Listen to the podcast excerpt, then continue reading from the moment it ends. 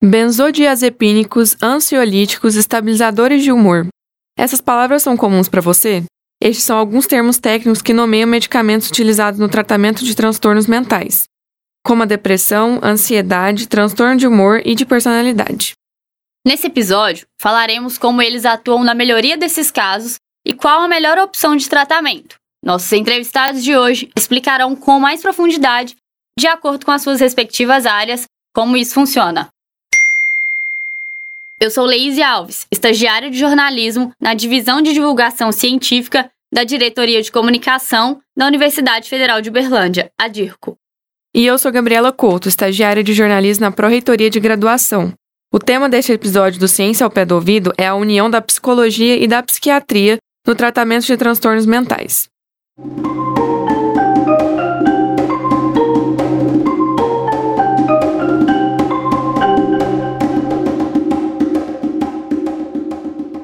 Convidamos a pesquisadora Adriane Ribeiro Rosa. Ela é docente de farmacologia da Universidade Federal do Rio Grande do Sul. Professora, gostaria de agradecer a sua participação e se você pudesse apresentar para os nossos ouvintes.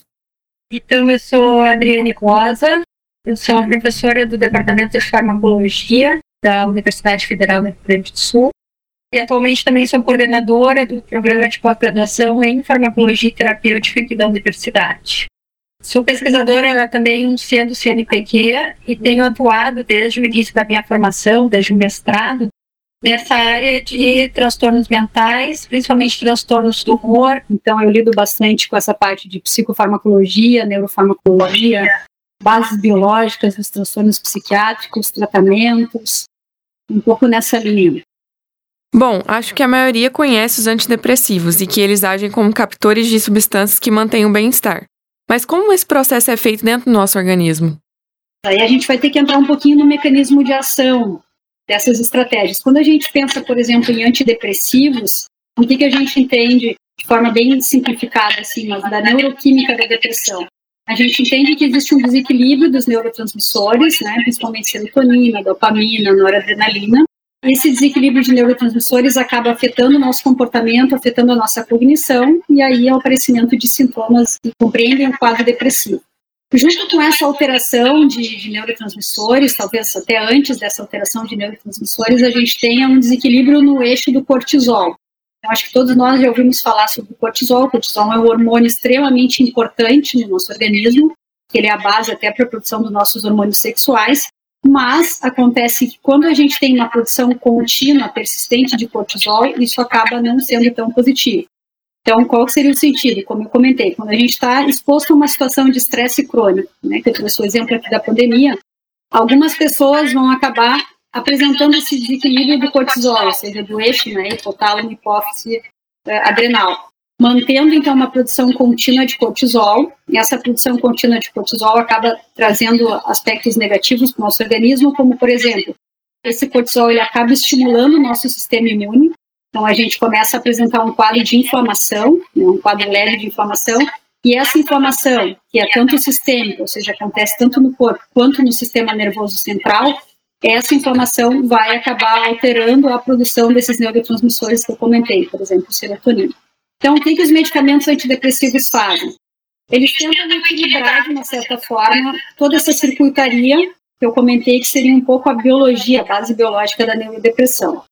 Os medicamentos antidepressivos, de uma forma geral, já tem muito estudo, tanto estudo em animais quanto estudos clínicos, que mostram esse benefício, inclusive até com, com diminuição do quadro de inflamação. Então, se a gente for ver é, citocinas inflamatórias, por exemplo, interleucina 6, que a gente pode medir no sangue durante um quadro de depressão, uma vez que essa pessoa é tratada, tende a diminuir esses níveis dessas citocinas inflamatórias. Fatores de proteção, tem um fator muito importante do cérebro, para o funcionamento das nossas sinapses, que é o BDNF, é o fator neurotrófico derivado do cérebro.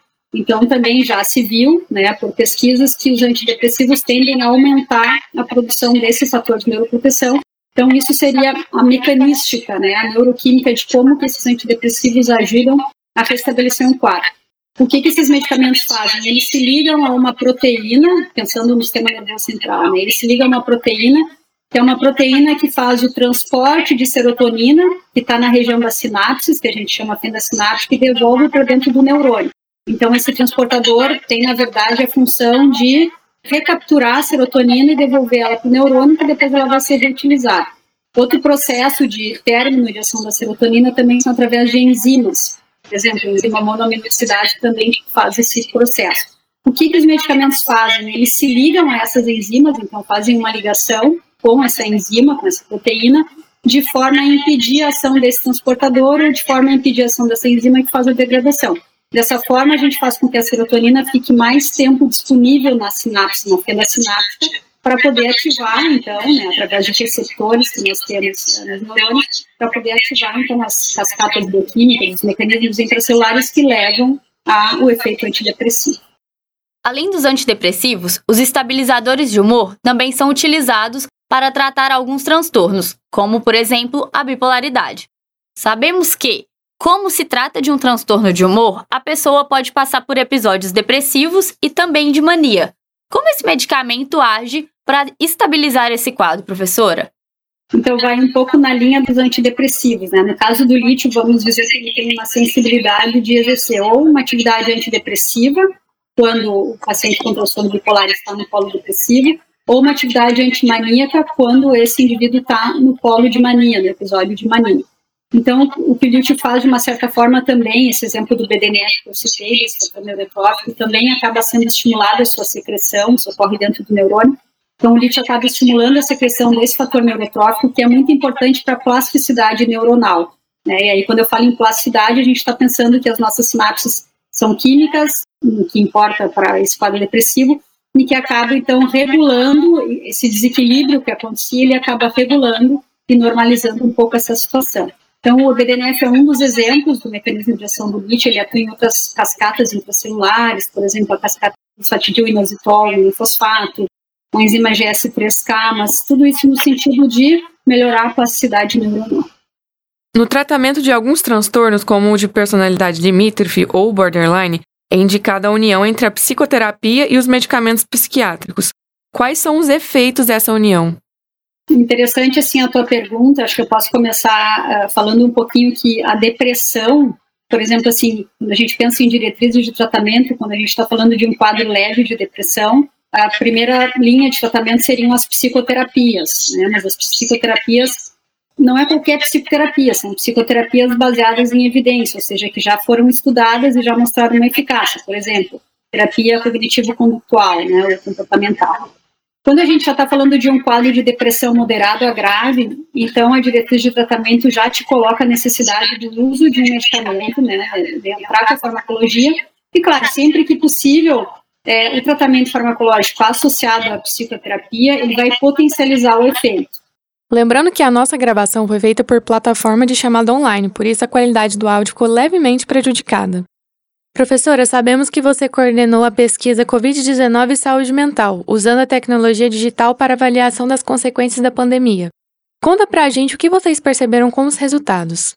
Então, como eu comentei, assim, quando estourou a pandemia, diretamente como pesquisadora na área de como neurocientista, primeiramente o que me ocorreu foi que poderia haver uma exacerbação de casos, né, de sintomas psiquiátricos. Então me surgiu essa essa necessidade de fazer alguma coisa no sentido de alguma pesquisa, alguma investigação que pudesse trazer esses dados, então dessa relação entre sintomas de ansiedade, sintomas de estresse, sintomas depressivos e a pandemia de COVID-19. Então, em 2019, bem no início, ali pelo mês de junho, a gente lançou essa pesquisa, que foi uma pesquisa online para todo o Brasil. Né? A gente teve bastante participação da região sul e da região sudeste, prioritariamente. E essa pesquisa visava justamente fazer uma avaliação, tipo um panorama de qual estava sendo a prevalência ou qual a proporção de pessoas que apresentavam naquele momento, durante a pandemia, sintomas de estresse, de ansiedade, de depressão, e qual era o perfil dessas pessoas, né? Que características essas pessoas tinham por estarem mais acometidas por essa sintomatologia. Então, o que nós vimos de fato foi, é, em relação a sintomas de ansiedade, teve uma alta prevalência, a gente teve praticamente 80% dessas pessoas que participaram da nossa pesquisa, que foi em torno de 3 mil sujeitos, eles relatavam ter sintomas de ansiedade, é, sintomas depressivos foi em torno de 60% e sintomas de estresse também em torno de 60%. Claro que aqui a gente não está falando de diagnóstico, porque foi uma pesquisa online, que não foi uma consulta médica para fazer uma entrevista e fazer uma avaliação, né, se é um quadro depressivo, se é um quadro de ansiedade, etc. Mas sim a gente utiliza instrumentos validados na psiquiatria, que são instrumentos que podem avaliar a intensidade de sintomas de ansiedade, a intensidade de sintomas depressivos, a intensidade de sintomas de estresse. E quando nós, eh, então, olhamos para quem eram esses sujeitos que apresentavam esses sintomas, né, de moderado a grave, de ansiedade, depressão e estresse, nós vimos que principalmente eram as mulheres, as mais acometidas, pessoas que tinham baixa renda, então menor nível socioeconômico, pessoas que viviam sozinhas, então não, não tinham né, companheiro, companheira, não estavam em uma relação estável, pessoas também com histórico já de algum transtorno psiquiátrico, que já tinham passado por um episódio de depressão, de ansiedade ou uh, coisas do tipo. Então a gente também conseguiu caracterizar um, um público que foi o mais acometido com esse tipo de sintoma na pandemia, e isso tem uma aplicabilidade prática, que seria, né, do ponto de vista de tratamento, quando alguém que preencha esse perfil chega a um consultório, talvez os clínicos fiquem mais atentos de poder investigar um pouquinho também esse aspecto da saúde mental. Bom, o nosso segundo convidado é o professor Ricardo Wagner, docente do Instituto de Psicologia aqui da UFO. Professor, gostaria que você se apresentasse, contasse um pouquinho para os nossos ouvintes quem é você no Lattes. Meu nome é Ricardo Wagner Machado Silveira, eu sou professor de psicologia aqui do Instituto de Psicologia da UFO. Trabalho dentro do campo da psicologia clínica e social há muitos anos, particularmente no atendimento a pacientes que são considerados mais graves, né? Pacientes com transtornos mais, mais graves, né? Que acabam exigindo um cuidado diferenciado, né? Então, boa parte das vezes são pacientes que não querem ser tratados, né? Então, nós fazemos um trabalho de ir até os pacientes, ao invés de ficar insistindo para que eles venham até o consultório ou até a clínica, né? Então nós fazemos um trabalho de que a gente chama de busca ativa, né? Nós vamos até o paciente, até a sua família, onde ele vive, para podermos fazer um diagnóstico mais apurado, mais aprofundado, né, da, da situação de vida dele, dos conflitos que ele tem. E é desse lugar, né, do território onde ele vive, que a gente vai tentando sensibilizá-lo para o tratamento. Olha, a gente vai contextualizar para o ouvinte brevemente sobre essa busca ativa. Podemos dizer que é um trabalho vinculado às unidades básicas de saúde nas visitas domiciliares, por meio de contatos telefônicos, atendimentos presenciais, tanto individuais, compartilhados ou não. Professor, conta para o nosso ouvinte como funcionam esses atendimentos. É um trabalho que é feito, sim, na, na rede de atenção em saúde, né? na rede de atenção psicossocial especificamente em parceria desde o serviço de internação, né, com o serviço de internação da UFO, que é a Unidade de Internação em Saúde Mental, o ISME, passando pelo CAPS, que são os serviços intermediários, né, para quem não precisa da internação, mas precisa de um cuidado mais contínuo, né? O CAPS é o Centro de Atenção Psicossocial, até chegar no território, né, que seria as unidades básicas de saúde da família, né? os PSFs, né, conhecidos como PSFs. Então a gente está sempre tentando construir uma parceria com as equipes que cuidam dessas pessoas né, e dessas famílias, com as próprias famílias e com as pessoas da comunidade que possam, de alguma maneira, contribuir com o projeto terapêutico proposto para aquele paciente, para aquela família.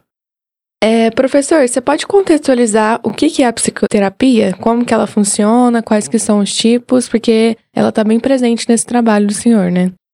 Sim. A psicoterapia né, é uma das atividades mais importantes e tradicionais do psicólogo, né, da psicóloga. Ela tem algumas possibilidades, ela pode acontecer no formato individual, onde você atende individualmente uma pessoa. Ela pode ser uma psicoterapia de grupo, né? onde você junta um grupo de pessoas que ou tem um problema similar ou tem problemas diversos, né? E que o psicólogo vai ter o papel de fomentar, né, uma relação de ajuda mútua entre as pessoas que estão ali e ajudá-las a lidar, né, com os problemas que vão aparecendo em cada sessão grupal. Temos também a psicoterapia familiar, que não deixa de ser uma terapia de grupo, né? Mas especificamente trabalhando com os grupos familiares, né? E com as dinâmicas desses grupos e tal. E o papel do psicólogo, em todos esses casos, é identificar, né? Determinados comportamentos, determinados traumas, né? Situações traumáticas vividas e que podem estar interferindo né, no dia a dia da pessoa, que podem estar relacionados ou ser inclusive causa de muitos dos sintomas, né, das queixas que ela traz do tratamento e além de fazer esse diagnóstico, né, atuar, intervir, tratar o paciente ou o grupo de tal maneira que ele se aperceba do que se passa das razões que podem estar relacionadas com o sintoma que ele apresenta, razões geralmente ligadas né, a essas situações traumáticas vividas ao longo da vida. Podem ser situações traumáticas mais antigas, mais atuais, ambas.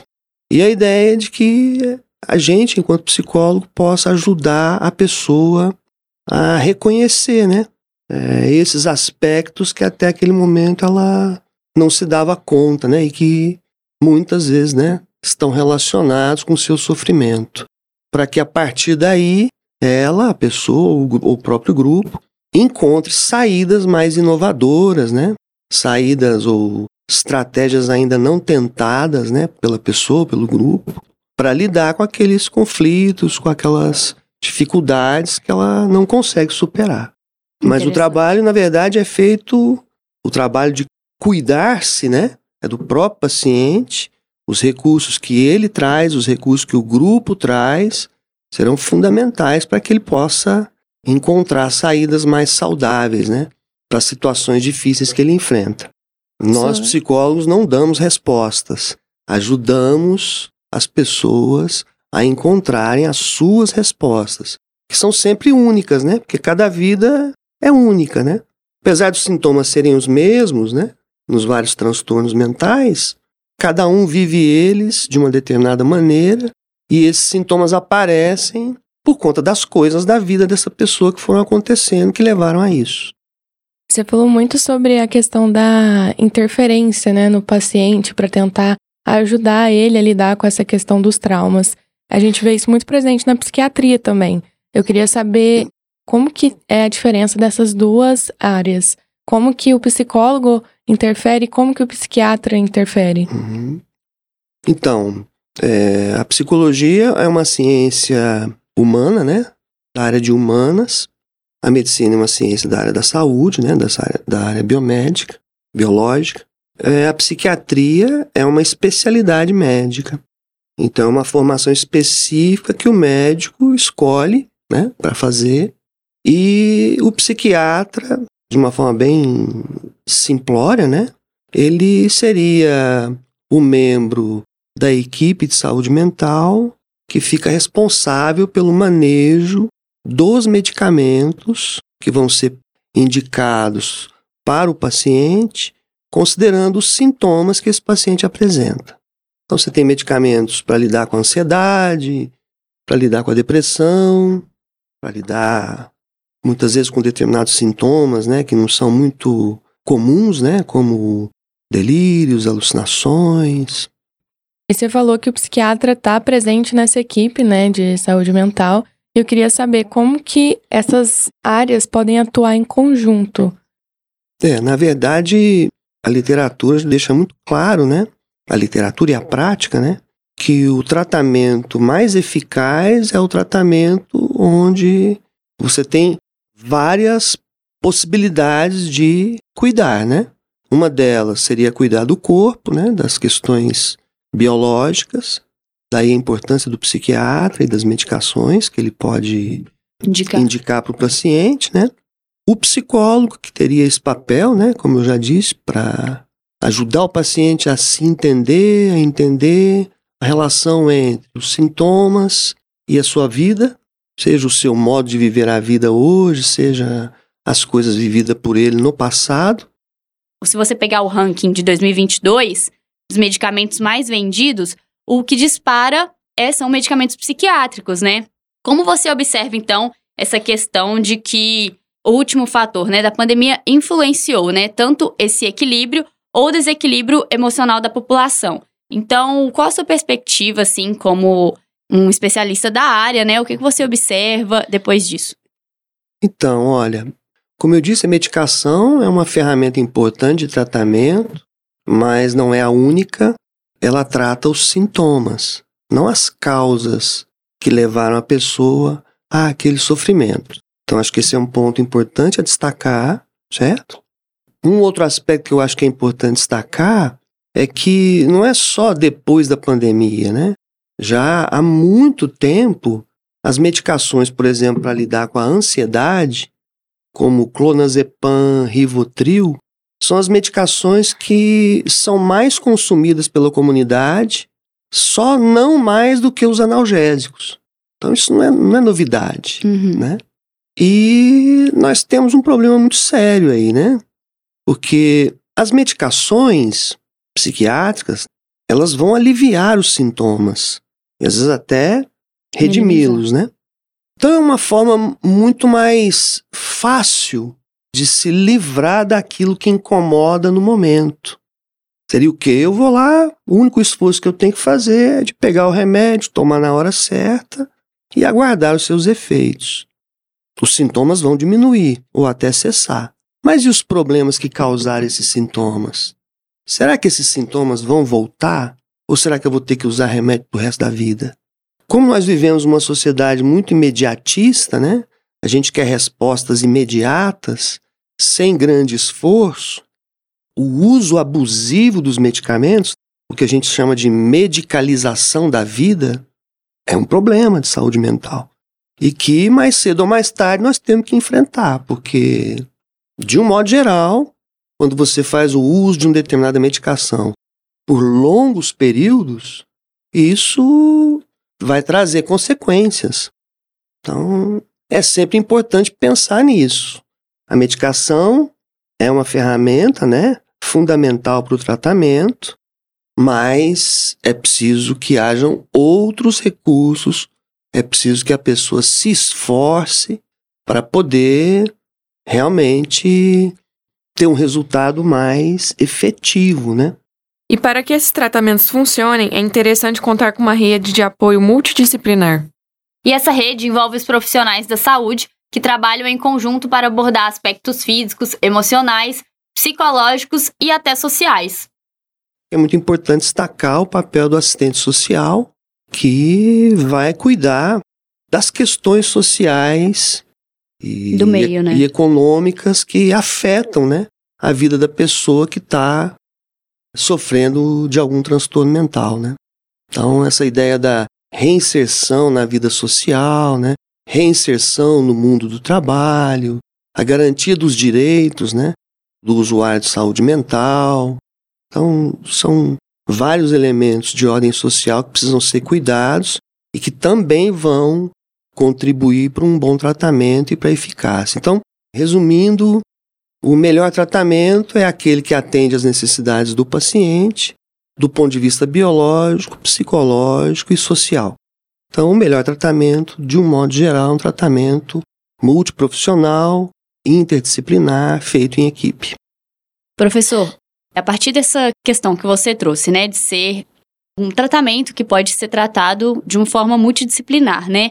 O que, que você observa com, por exemplo, as campanhas, né, do Setembro Amarelo, o assunto saúde mental, né, estar mais em pauta, estar em mais evidência, como isso contribui com que as pessoas que fazem, né, o tratamento, algum tipo de acompanhamento, sofram menos preconceito ou então consigam entender a importância de continuar com esse tratamento e aí acabar não se influenciando por falas de fora.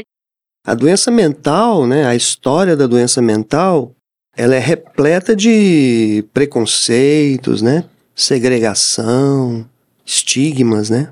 A loucura é muito estigmatizada, né?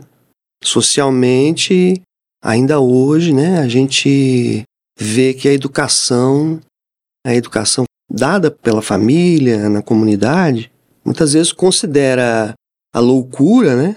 Ou o louco, melhor dizendo, uma pessoa perigosa, né? Isso não corresponde à realidade. É claro que existem algumas situações assim que são caracterizadas dessa maneira, o paciente fica mais agitado, mais agressivo, mas tudo isso também tem motivo, né? Mas ao longo da história, a loucura sempre foi objeto de segregação e preconceito. A gente entende que campanhas que possam combater esses preconceitos são sempre muito bem-vindas. Por outro lado, uma campanha com uma determinada cor, que se dá num determinado mês, ela pode também levar a um entendimento que esse assunto é um assunto a ser tratado pontualmente naquele momento. Só naquele mês. Quando, uhum. na verdade, saúde mental é um tema cotidiano, né? É um tema que nos afeta o tempo uhum. todo, né? E a gente teve aí recentemente essa situação da pandemia, né? Onde todo mundo precisou ficar enclausurado, né? Ficar preso e ficar muito próximo, né? De conflitos familiares, né? Isso, vieram mais de à tona. pessoas, né? Mais próximas com os familiares, tudo isso promoveu muito sofrimento, mas também promoveu muita saúde mental, né? Muito sofrimento mental, mas também muita saúde mental. Então, campanhas como essa, né, que está acontecendo agora, o Setembro Amarelo, são bem-vindas desde que elas também enfatizem a importância de tratar o tema da saúde mental no cotidiano, né? Que é um tema muito importante. Aqui na UFA existem projetos que também são desenvolvidos para atender a comunidade externa. Professor, você pode explicar como que funciona para quem se interessa? O Instituto de Psicologia, ele tem vários projetos de extensão, de pesquisa, né? Além de todas as atividades de ensino, como os estágios, né? Que estão voltados para o atendimento às demandas da comunidade. Por exemplo, o Instituto tem um centro de psicologia, que a gente costuma chamar de clínica, né? Onde você tem agenda aberta, né? As pessoas podem procurar o, o centro de psicologia, né? e solicitar um atendimento, uma avaliação psicológica, né? Então é um serviço aberto à comunidade, portas abertas para a comunidade. E, de um modo geral, os casos atendidos são casos que também são atendidos por outros profissionais da rede SUS, né? Da rede de atenção psicossocial. Então é sempre né, importante que a gente procure fazer um trabalho, se esforçar para fazer um trabalho em equipe com esses profissionais que estão aí disponíveis, né, e trabalhando e cuidando dos casos nos vários serviços da RAPS, né, que é essa rede de atenção psicossocial. Eu destacaria o CAPS, que é o Centro de Atenção Psicossocial, né, que em Uberlândia nós temos alguns centros de atenção psicossocial, inclusive voltado para públicos específicos, né, crianças, usuários de álcool e outras drogas. Temos outros serviços como o consultório na rua, que vai atender pessoas, né, em situação de rua, com várias dificuldades psicossociais, o consultório na rua, que é outro serviço da Secretaria Municipal de Saúde, né? É uma rede que ela precisa de melhorias, né, de maior investimento, né? A saúde mental historicamente sempre foi colocada meio que de lado, né? Houve sempre uma ênfase no cuidado das doenças físicas, né?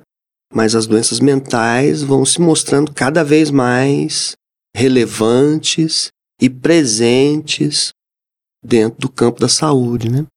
A nossa convidada, a professora Adriane, está à frente de uma pesquisa sobre saúde mental e qualidade de vida de estudantes de pós-graduação no Brasil, tentando identificar possíveis fatores de risco e proteção, é uma iniciativa do Programa de Pós-Graduação da Farmacologia e Terapêutica da Federal do Rio Grande do Sul, que pretende ajudar a entender os problemas decorrentes do estresse na academia. Quem puder contribuir com a pesquisa, o link está disponível na descrição desse episódio. E para você que nos escuta, com certeza você já ouviu falar do Setembro Amarelo, o mês da prevenção ao suicídio. Ele é um momento importante para refletirmos mais sobre essas questões, como as que tratamos aqui, e também para colocá-las em prática durante todo o ano. Em outras temporadas do Ciência ao Pé do Ouvido, foi publicada uma série de episódios sobre saúde mental, preconceitos e estigmas, influência da sociedade e também da família. Se você quiser saber mais, eles estão disponíveis nas principais plataformas de áudio e são os episódios 24, 25, 26 e 27. A UFO conta com diversos projetos que promovem a saúde mental da comunidade interna e externa. São programas gratuitos que discutem formas de prevenir o adoecimento mental, propondo grupos terapêuticos para trocas de experiências, meditação, yoga e os atendimentos no formato online por meio da plataforma RNP. Dentre eles temos o Proteger-se, o Centro de Psicologia, SEMPS, e outras ações voltadas para o quadro dos servidores da UFO, que são promovidas pela Diretoria de Qualidade de Vida e Saúde do Servidor, a DIRCS. O setor integrado de ações de promoção à saúde do servidor atua em parceria com uma equipe multidisciplinar. As principais atividades são acolhimento psicossocial, atendimento em consultas psiquiátricas e atendimento pelo serviço social. Ao ouvinte que ficou interessado, dúvidas e informações podem ser enviadas pelo telefone da DIRCS 34 3225 8080, repetindo 34 3225 8080. Disponibilizamos também o número da Divisão de Saúde ligada à Pró-Reitoria de Assistência Estudantil. O número é 34 3230 9558. Repetindo, 34 3230 9558. Lembrando que todos os medicamentos citados por nós e pelos entrevistados devem ser usados apenas com prescrição médica de um profissional da saúde.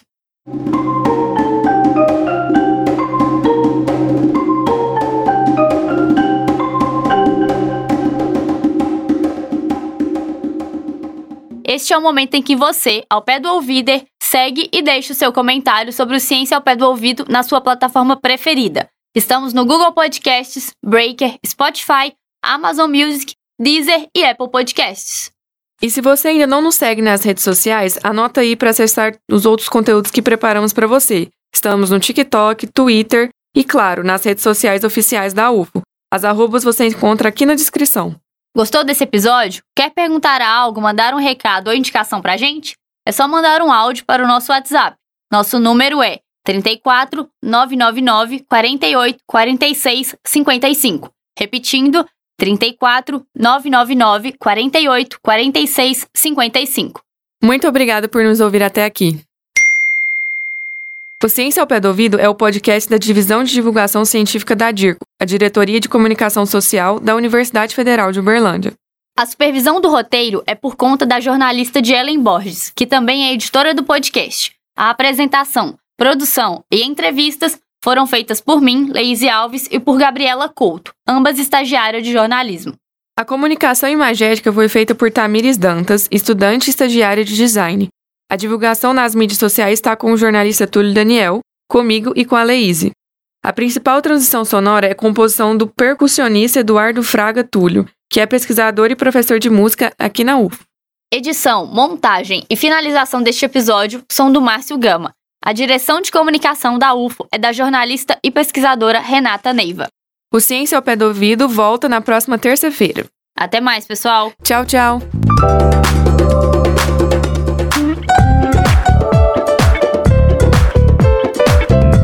Ciência. Ao pé do ouvido.